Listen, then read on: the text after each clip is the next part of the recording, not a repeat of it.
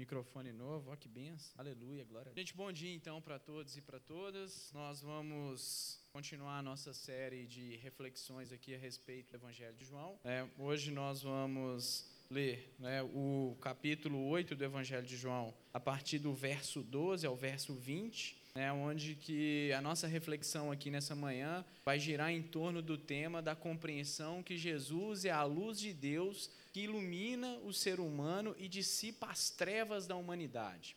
E aí nós vamos conversar um pouquinho sobre esse tema, que é um tema bastante recorrente em toda a literatura joanina, tá? Não só no Evangelho de João, mas nas cartas também, é, que são atribuídas a linguagem joanina, é, essa questão de luz e trevas está sempre presente no imaginário do autor desses textos. É, e essa dualidade é fundamental para nós compreendermos então a missão de Jesus, o papel de Jesus e o propósito de Jesus ao se encarnar e ao comunicar a partir da sua encarnação Deus em forma humana para o ser humano.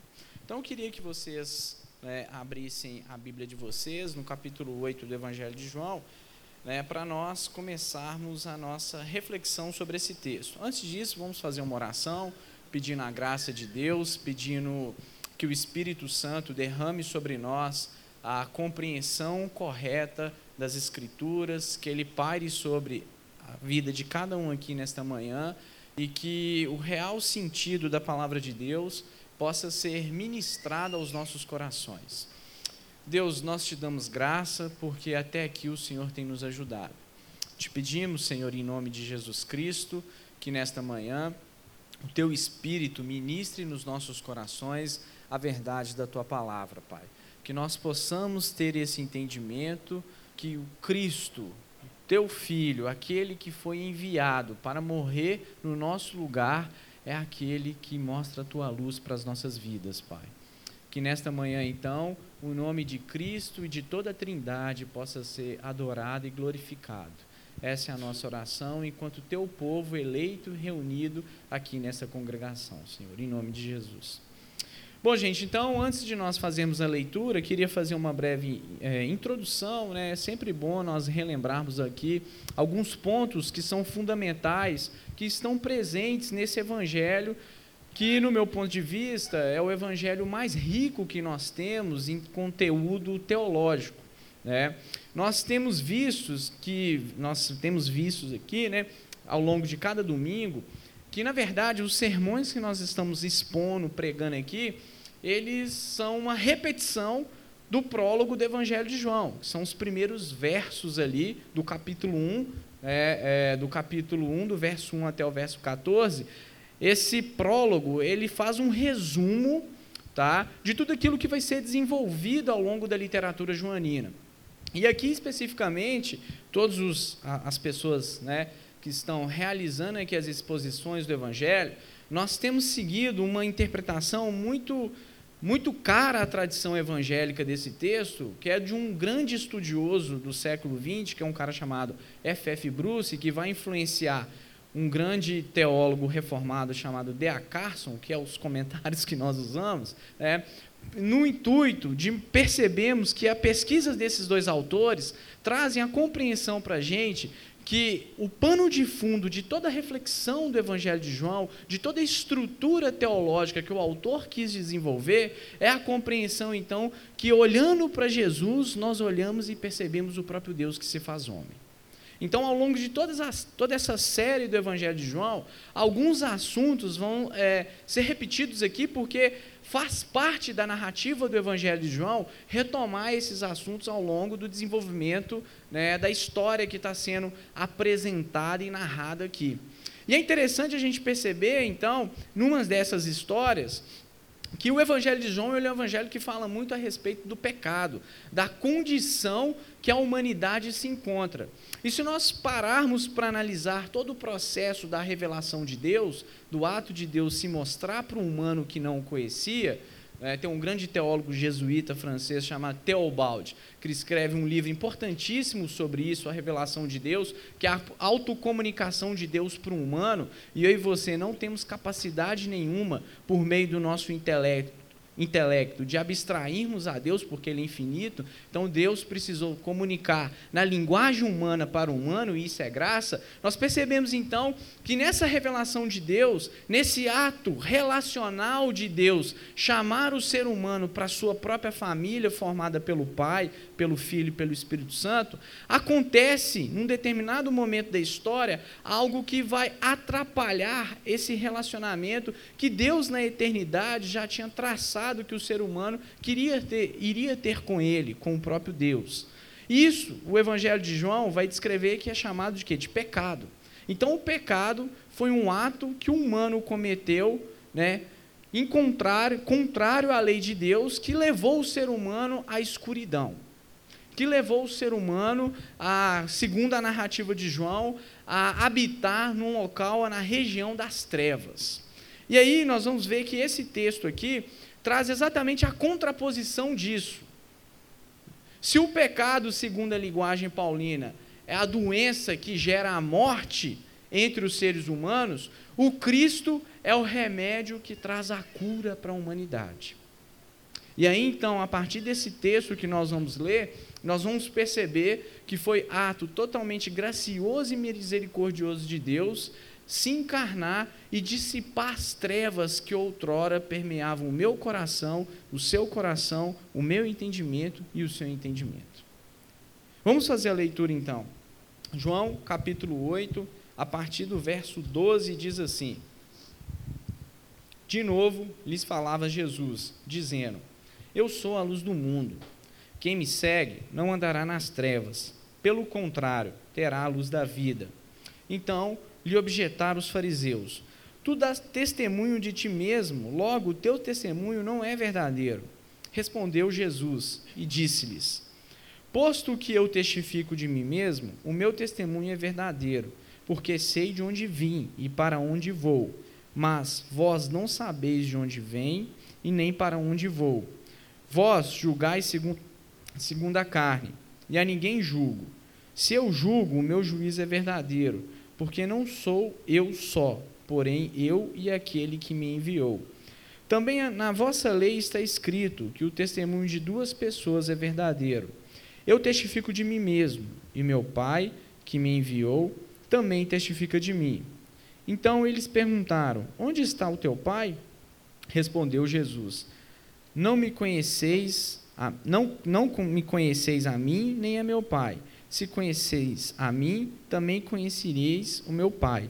Proferiu ele esta palavra no lugar do casofilácio, quando ensinava no templo, e ninguém o prendeu, porque não era ainda chegada a sua hora.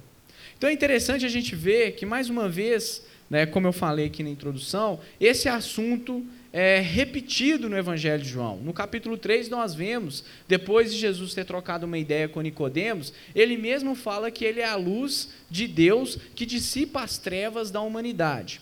E é interessante então nós percebemos como João aqui apresenta Jesus como a luz, e esse é o primeiro ponto que eu queria conversar com vocês.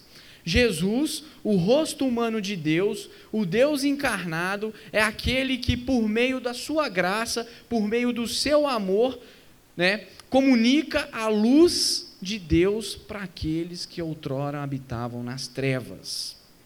Nós começamos aqui a leitura do verso 12, e o verso 12 diz assim do capítulo 8 do Evangelho de João. Jesus, o próprio Jesus falando: Eu sou a luz do mundo. É, é interessante nós percebermos aqui o contexto dessa passagem, dessa história. É, Jesus ele está afirmando que ele é a luz, e Jesus ele vai falar aqui que aqueles que andam com ele andam sobre a luz, né, e que aqueles que não andam com ele já estão nas trevas. Jesus ele está no templo, ele está aqui na festa, uma das principais festas que o judaísmo celebrava. Né? Jesus ao proferir essas palavras, ele está rodeado de pessoas, e nós vamos ver que um dos principais, um, um dos grupos que mais se levantavam para tentar impedir o ministério messiânico de Jesus aos fariseus, nós vamos ver aqui Jesus debatendo com eles. E o Evangelho de João, então, ele vem apresentar essa compreensão. nós estávamos nas trevas. As trevas aqui têm sinal, é, ou tem o significado de trazer à nossa compreensão que nós estávamos perdidos, que nós estávamos distantes de Deus. E que a partir do momento então que o Cristo se encarnou, que o Cristo comunicou para mim e para você a acessibilidade agora de termos é, entre nós e por meio dele, em nós, a vida de Deus, nós fomos transportados agora para a luz do próprio Deus que brilha para nós. E aí Jesus então é esse né, que o autor desse evangelho vem descrever ao longo de todos os capítulos. Jesus é aquele que nos alcançou, né, que nos tirou da morte, que nos transportou do reino das trevas e nos colocou agora no seu próprio reino, que é um reino de luz, de amor e de paz.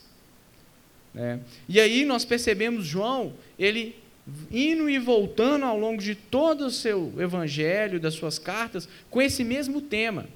Esse tema é extremamente importante, gente, porque no judaísmo do primeiro século, se nós pegarmos, por exemplo, os textos de um grupo judaico que vivia no deserto, era um grupo muito importante no período de Jesus, né? era um grupo que vivia ali em Qumran, provavelmente eram os essênios, os essênios eram um dos partidos políticos e religiosos que existiam dentro do judaísmo do primeiro século, era um grupo que tentou viver uma vida isolada, né, da região ali da Palestina, porque achava que aquele judaísmo que os fariseus viviam, que os saduceus viviam, era um judaísmo que estava completamente entregado às corrupções da existência, então eles fugiram para o deserto para tentar viver ali uma espiritualidade e eles achavam que o Messias iria vir e passar pelo deserto. Né? E um desses escritos desse grupo, e muitos desses escritos, né, é, tem muita semelhança com discursos que nós vamos ver aqui ao longo dos evangelhos. Mas um escrito, especialmente da comunidade Qumran, chama muita atenção, porque para essa comunidade, para esses judeus, eles acreditavam, né, como nós vemos na linguagem do Antigo Testamento, que o próprio Deus, muitas vezes, por exemplo, em algumas linguagens do Salmo, né, o próprio Deus muitas vezes se apresenta como luz, eles acreditavam que a palavra de Deus, a sabedoria de Deus, iria levar o homem à luz. E Jesus aqui, ele está encarnando todo esse imaginário que, existia no contexto do Antigo Testamento e no contexto dessa comunidade de Qumran. Ele está falando que, olha, se vocês outrora né, forem iluminados no deserto pela luz de Deus, ou eu, Jesus, sou essa luz agora que encarno e que habito no meio de vocês e que mostro para vocês de fato a possibilidade de vocês compreenderem e entenderem quem é o sol da justiça que ilumina todas as coisas. É isso que o texto nos chama a atenção. É, o mundo se encontra numa total perdição. João ele quer dizer isso. E Jesus então, ao se encarnar, ele tem o papel de dissipar as trevas que dominam a existência humana. E é só a partir desse ato encarnacional e revelacional do amor de Deus por meio do rosto de Jesus que nós temos a possibilidade de contemplarmos a luz, que é o próprio Deus, que é a beleza em si, né, que é o amor em si que se oferece para nós num ato de graça. Então João, ele está lembrando aquela comunidade que está recebendo esse evangelho aqui, né, num período tardio do final do primeiro século, provavelmente no ano 85, né, que não era o conhecimento obscuro do, dos protognosticismos, que era uma heresia que começa a surgir no contexto ali da igreja, que falava que Jesus não tinha se encarnado, ou que Jesus, é, que a salvação era obtida por meio de conhecimentos obscuros que o ser humano deveria buscar na existência para chegar até Deus. João está lembrando aqueles irmãos que não é assim. João está querendo nos mostrar que Jesus é aquele que revela o autoconhecimento de Deus para mim e para você. Jesus é a própria luz de Deus que veio brilhar em meio às trevas que a humanidade se encontra. É. E a humanidade se encontra nessa condição por causa do pecado. Que foi o ato, então, do humano né, declarar diante de Deus que ele não iria seguir em conformidade à lei de Deus. E aí só Cristo pode nos tirar dessa escuridão. Só Cristo pode alcançar o meu e o seu coração e tirar do nosso coração e da nossa existência as trevas que ora, que, ora, né, que habitavam e que ainda pode habitar sobre a sua vida. Só Ele tem a capacidade de fazer isso. Né? E isso é graça, irmãos.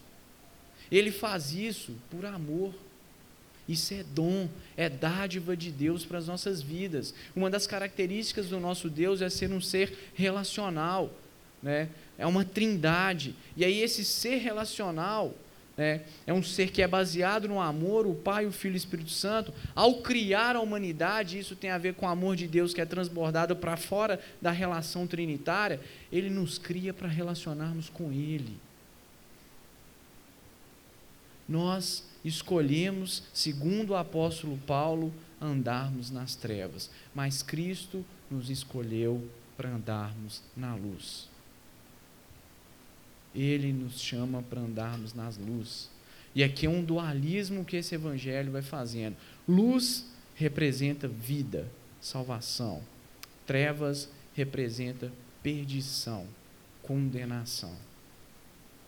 Qual caminho você quer andar? Qual direção você tem dado para a sua vida? É, qual tem sido as suas trevas? Ore e peça para que Deus, por meio de Jesus Cristo, por meio do seu amor gracioso, tire as trevas ou as trevas que habitam o seu coração. Todos nós temos. Todos nós. Por isso que nós estamos sempre no constante processo de santificação. Ninguém está pronto nem vai estar. É, é a graça de Deus que nos nivela e nivela todo mundo por baixo, que nos dá a capacidade, então, de dia após dia crescermos na estatura do varão perfeito que é Jesus Cristo. É Ele que nos dá a capacidade, então, de vivermos, de contemplarmos a Sua própria vida, a Sua própria luz, que resplandece agora na nossa face por meio do Seu amor. É o Cristo que faz isso por nós. E João tinha isso aqui muito claro na sua teologia, na sua compreensão. Jesus é a luz de Deus que dissipa as trevas da humanidade. Nós estávamos perdidos. E se nós olharmos a sociedade contemporânea, essa mensagem é bastante contextual.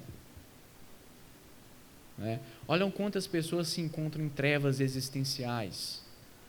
Olham quantas pessoas estão completamente perdidas sem direção, sem orientação.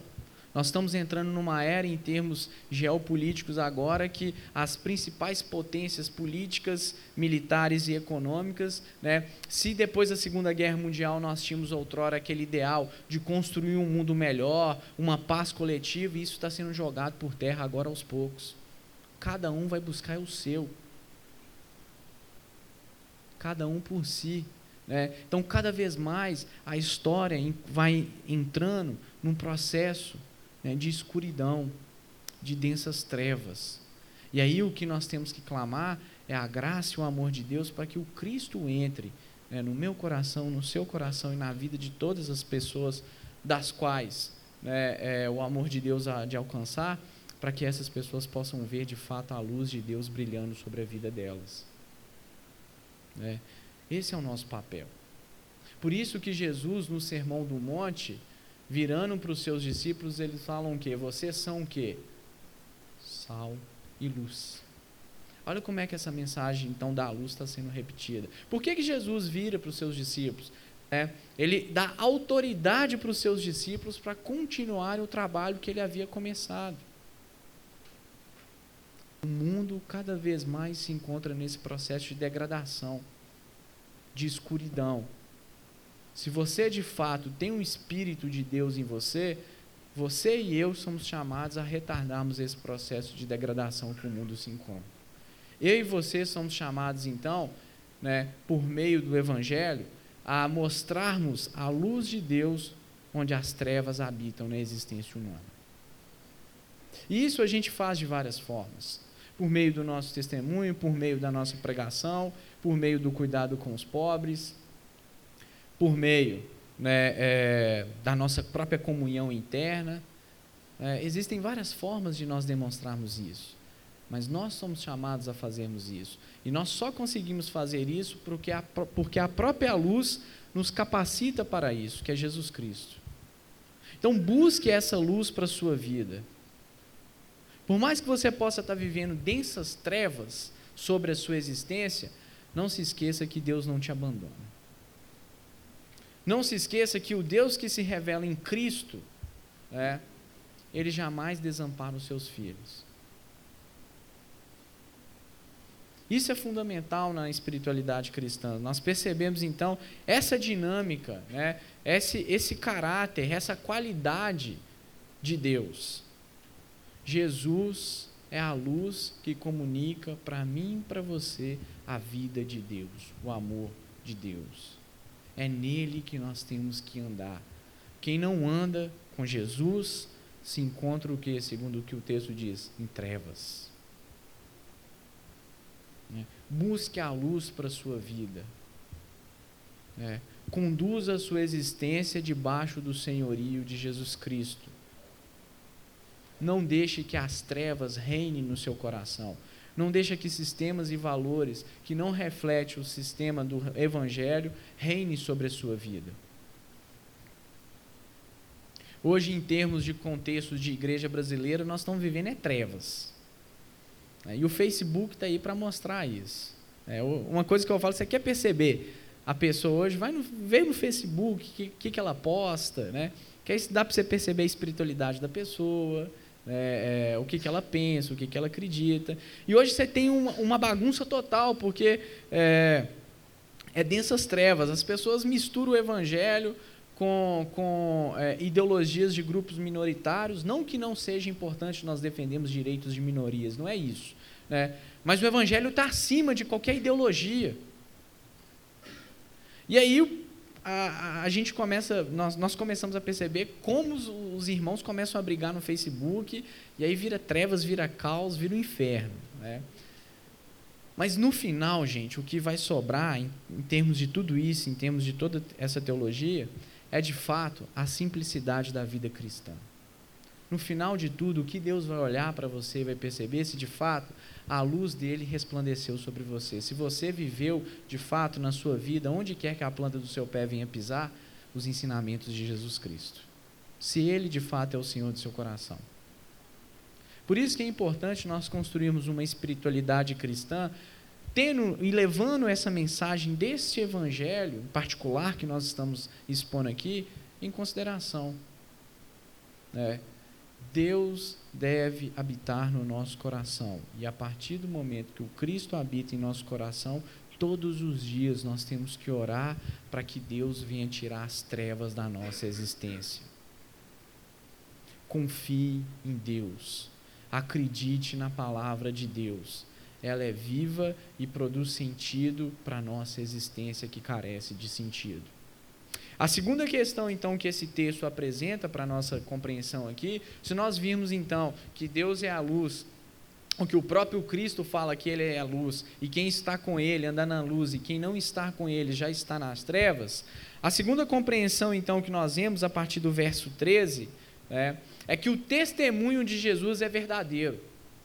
E aí nós vamos ver um embate aqui de Jesus com os fariseus. Tá? E a gente percebe que Jesus ele não tinha muita paciência com os fariseus. Eu já falei isso aqui, no tempo de Jesus existiam sete tipos de pessoas que se consideravam fariseus. Né? A princípio, gente, a princípio, um fariseu seria hoje um pastor zeloso pelo ensino, pelo ensino das Escrituras.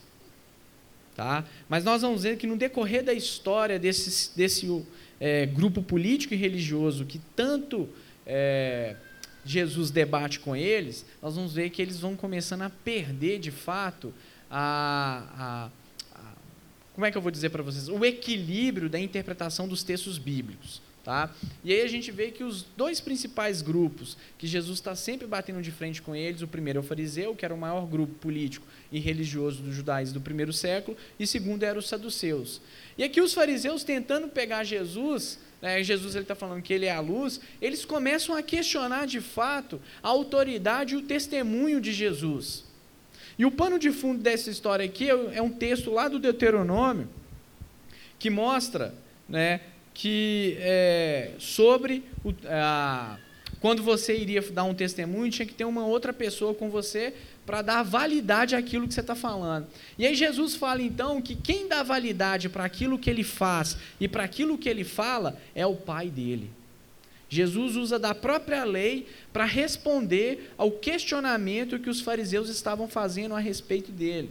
Na verdade, principalmente nos evangelhos sinóticos, nós percebemos o quê? Que os fariseus a todo momento estavam tentando pôr Jesus à prova, estavam querendo o quê? Né? Impedir de fato que Jesus realizasse o seu ministério. E aí Jesus fala: olha, o meu testemunho é verdadeiro porque o meu Pai autentica ele. E é interessante a gente perceber isso porque o Evangelho de João também vai apresentar Jesus como uma verdade. Aqui, muito mais do que um conceito teológico ou filosófico, de uma teoria da verdade, o Evangelho de João apresenta a verdade como uma pessoa. E essa pessoa é Jesus Cristo. E quem se depara com essa pessoa e quem é iluminado pela luz dessa pessoa está na verdade. Em Deus não há mentira. E é por meio da verdade de Deus que se revela no seu Filho né, que nós temos o que? Comunhão com Deus. E aí Jesus então ele está questionando exatamente isso. E ele fala o que? Eu sei qual que é a minha identidade, porque o meu Pai, né, ele testemunha sobre mim e eu sei quem eu sou nele. Uma das primeiras coisas que Satanás tentou fazer com Jesus, quando Jesus foi levado ao deserto pelo Espírito, é pegar e questionar Jesus a respeito da sua identidade. Ah, se tu és o filho de Deus, faz isso então. Mas Jesus sabia qual era, qual era a sua verdadeira identidade. Muitas das vezes nós distanciamos de Deus né, porque nós não sabemos qual é a nossa identidade ou a nossa nova identidade que Deus nos chama a ter. E uma das consequências do pecado é alterar de fato a nossa identidade. Paulo fala isso em Romanos 1, e a gente vê isso na consequência da poesia do Gênesis, quando Adão e Eva depois perceberam daquele ato que eles estavam nus. Alguma coisa ali tinha alterado a própria compreensão deles a respeito da sua humanidade. E Deus então nos chama, por meio de Jesus, a termos a nossa identidade restaurada. Nós vivemos numa sociedade, nós vivemos numa geração que grande parte dos problemas existenciais são causados por questões de identidade. E aqui eu não estou falando só de identidade de gênero, não. Estou é, falando da identidade de vida como um todo. Muitas pessoas não sabem o que são, não sabem o que vão fazer da sua vida, não sabem para onde vão. Né? Parece que nós vivemos hoje numa era total nihilista, sem sentido. Ou, do outro lado, parece que nós vivemos numa era, como alguns autores gostam de fazer essa, essa contraposição, onde as pessoas buscam tudo para tentar achar um sentido ou uma identidade. E o que eu queria te falar é que a sua identidade você só vai achar em Cristo. E aqui, isso que Jesus está falando, né, ele fala para mim e para vocês também. Se vocês de fato estão na luz, ele é aquele que vai testemunhar por nós. Da mesma forma que o Pai foi aquele que testemunhou a respeito do Filho, é o Filho então que autentica toda a nossa missão aqui no mundo. Né? E os fariseus não entendiam isso. Por isso que os fariseus vão perguntar para Jesus: quem que é seu pai? Me apresenta aí que ele eu não conheço. É. E aí Jesus então depois vai falar: olha, não tem como, se você não me vê, você não vê meu pai. Mais uma vez, um assunto que está sendo repetido em toda a estrutura do Evangelho de João. Então, preste atenção nisso. Você não vai achar a sua identidade né, no seu trabalho. Isso pode completar algo da sua existência. Você não vai achar no dinheiro. Você não vai achar né, no seu sonho. Você vai achar a sua identidade de forma plena na graça de Cristo. As outras coisas são complementos de coisas que nós precisamos para a existência. Mas, de fato, se você quer saber quem você é, olha para Jesus. Né? Olha para o Deus que se revela em Jesus e olha para a vida que Deus te chama a ter, para você compreender então quem é, né, é quem você é em Deus. Né? E você recebe um novo nome, segundo a, a, a linguagem do Evangelho. Paulo teve a sua identidade tão alterada que o seu nome foi mudado. Isso é uma outra característica da compreensão do povo de Israel. Né? A sua vida nunca mais será a mesma se de fato Cristo alcançou a sua existência. O senso de pertencimento que você vai ter ao Evangelho, por mais que você possa andar por caminhos tortuosos, que você possa procurar o que a existência possa trazer para você, o senso de pertencimento que o Evangelho te dá é único e pleno. E isso tem a ver com a identidade, então, que o Cristo né, é, coloca em você. Você é uma outra pessoa, você tem um novo coração. Deus tirou o coração de pedra que outrora habitava sobre você e te deu um coração de carne. Né? E aí Deus, então, por meio dessa nova identidade, te chama a fazer parte de uma nova família, da qual Ele é aquele que constitui essa nova família. Né? O Pai, o Filho o Espírito Santo. Então aqui, mais uma vez, nós vemos o que? O Filho né, clamando o Pai e mostrando que o Pai é aquele quem dá testemunho a respeito dele. E é a própria Trindade, então, que autentica o nosso ministério, a vida de todos vocês, a darmos testemunho a respeito do Evangelho de Cristo. Isso é fundamental. Aquelas pessoas que estavam ouvindo Jesus proferir esse discurso não estavam entendendo isso. Mas o Espírito agora nos chama a compreendermos, então, que é esse o nosso papel, darmos o testemunho né, que o Cristo deu. E dar o testemunho que o Cristo deu é ser autenticado e autorizado pelo Pai de Jesus, a viver a fé e a vida que o Cristo viveu. Esse é o nosso papel aqui na existência. Por isso que ele nos chama a sermos o quê? Discípulos. Por isso então que nos evangelhos Jesus está nos enviando aonde?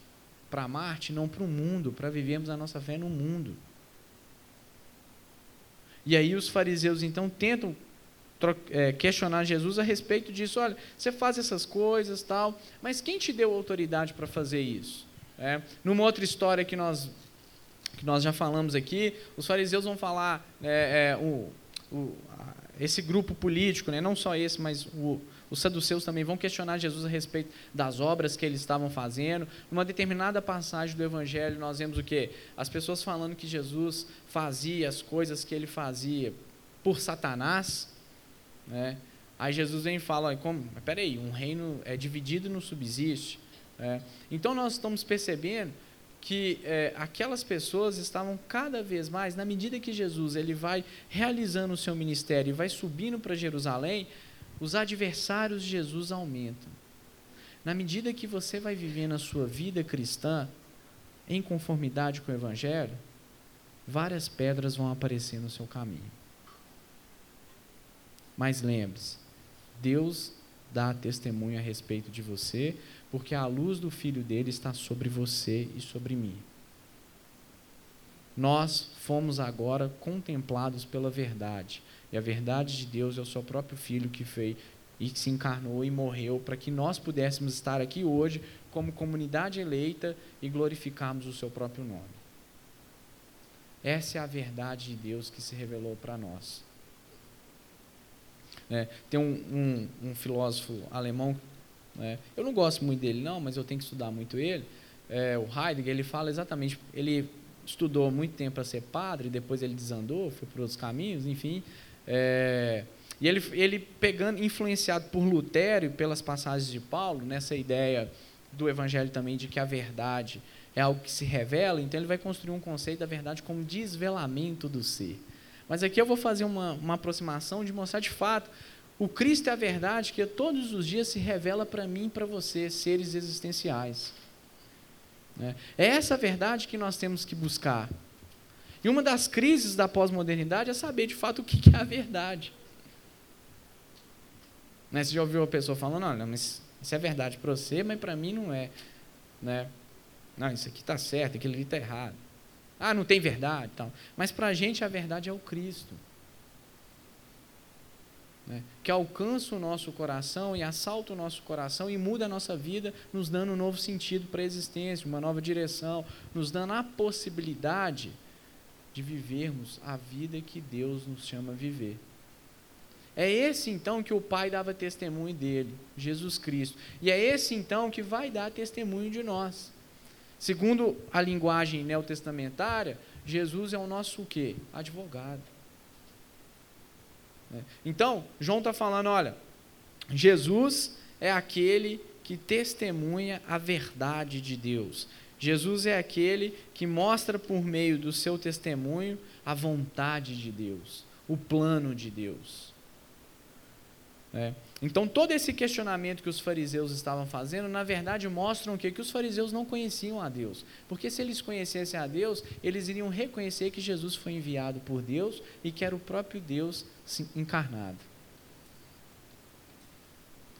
Se você quer saber, então, se uma pessoa conhece a Deus ou não, segundo a linguagem né, bíblica, olhe para essa pessoa e veja a compreensão que essa pessoa tem a respeito de Jesus Cristo.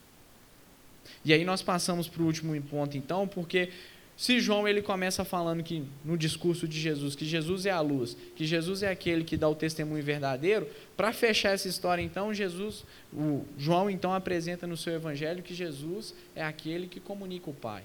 Se você quer olhar para Deus, você precisa olhar para o rosto do Filho de Deus. Né? Então Jesus recorre ao texto do Deuteronômio 19, 15 para falar o quê? Né, que ele, né, da mesma forma que Deus, no contexto do Antigo Testamento, se revelava né, por meio da luz, ele é a luz e o próprio Deus agora que comunica a sua luz para mim e para você. E é interessante porque nós repararmos que nós vivemos num mundo que muitas pessoas não acreditam nisso mais. Muitas pessoas não têm a compreensão mais de que uma religião ou um sistema religioso possa trazer de fato um único caminho para todos os seres humanos. Muitas pessoas tentam construir um tipo de espiritualidade hoje que pega algo em Jesus, que pega algo em Buda, que pega algo em vários grandes líderes religiosos que existiram ao longo da história da humanidade. Só que isso é um pouco complicado segundo a linguagem dos evangelhos e segundo a linguagem do Novo Testamento e segundo a linguagem do Antigo Testamento. Né? Por quê? Porque é uma exclusividade no próprio processo revelacional de Deus. É Jesus que comunica Deus. Mesmo no contexto das histórias do Antigo Testamento, né, ou de quando sempre a, nós temos notícia aí da existência humana, quem sempre salvou o ser humano e quem sempre revelou Deus para o ser humano foi Jesus, por mais que as pessoas não tivessem a compreensão da identidade do nome de Jesus. É papel de Jesus revelar o Pai para a humanidade. Então, por isso que ele está falando aqui: olha, espera aí, se vocês não sabem quem é o meu Pai, né, se vocês estão me vendo aqui e não reconhecem que eu revelo o Pai, vocês não entenderam nada mesmo, não. Por isso que não tem como do homem se aproximar diante de Deus se ele não entregar o seu coração plenamente para Jesus Cristo. Jesus é aquele que mostra Deus para a humanidade. Jesus é a pessoa da Trindade, é a segunda pessoa da Trindade que tem a função, que tem o papel de salvar. E a salvação é extremamente um ato cristológico. Por isso que é uma exclusividade no Cristo. Por isso que muitas pessoas no diálogo na sociedade contemporânea não conseguem entender isso e acham que isso é um discurso totalmente arbitrário e arrogante. Mas não é. Você só conhece a Deus olhando para o Filho de Deus. Você só constrói sua vida diante de Deus tendo um relacionamento com o próprio Deus que se encarnou, que é Jesus Cristo. Por isso, então, que o Evangelho de João descreve Jesus como o caminho, a vida e a verdade. Há uma exclusividade no ato de Deus se mostrar e de se fazer conhecido para o ser humano em Cristo. O rosto de Deus se manifesta no rosto de Cristo. E é isso que nós temos que buscar para a nossa existência. Então, se nós quisermos ter, se nós buscarmos um relacionamento com Deus, esse, só relacionamento, esse relacionamento só vai existir por meio de Jesus Cristo. Ele é o centro da nossa espiritualidade. Ele é o centro da nossa igreja, da nossa vida cristã, é, da nossa fé. É por meio dele que nós temos acesso à fé, ao amor, à esperança. Né? Cristo comunica a Deus para nós. Cristo faz com que né, o Deus eterno né, se materialize agora e se torne visível para mim para você. Jesus é o rosto humano de Deus. É. Não abra mão dessa palavra nesse mundo que nós vivemos, nessa sociedade cada vez mais que tenta questionar né, as verdades evangélicas. Quando eu estou falando evangelho, estou falando do evangelho, não das igrejas evangélicas. Tá? É, não abra mão disso. É, a salvação ela se dá por meio da fé em Cristo. O Evangelho não traz a possibilidade da salvação acontecer por meio de outras questões. Não, as religiões são diferentes. Não caiam nesse discurso que é tudo a mesma coisa e que no final tudo leva a Deus. Não leva. A proposta que o cristianismo traz é uma. A proposta que o espiritismo traz é outra. O cristianismo fala de ressurreição. O espiritismo fala de reencarnação. O budismo fala de outra coisa, fala do nirvana. Não é a banda, não. Tá? É a experiência de transcender o sofrimento, o, o mal, enfim. Né? Não é tudo a mesma coisa. São propostas de caminhos totalmente contraditórias. Né? E aí, aqui, o Evangelho nos chama a seguir esse caminho o caminho de Cristo. Em meio a essa loucura existencial que nós estamos vivendo, eu guardo o conselho do C.S. Lewis: loucura por loucura, fique com a loucura do Evangelho. Em meio a essa doideira que nós estamos inseridos aí, fique com a doideira do Cristo. É por causa dessa doideira aqui que nós temos vida, que nós somos humanizados e que nós temos a possibilidade agora de fazermos parte da família de Deus. Então, que a graça de Deus nos auxilie por meio da ministração do Espírito Santo a compreendermos esta verdade aqui. Jesus é o Deus que se encarnou, que dissipa as trevas da humanidade e que é por meio dele que nós temos a salvação, que nós temos vida. Confie nisso, guarde isso no seu coração. Deus não vai te desamparar. Deus é fiel. Vamos orar então?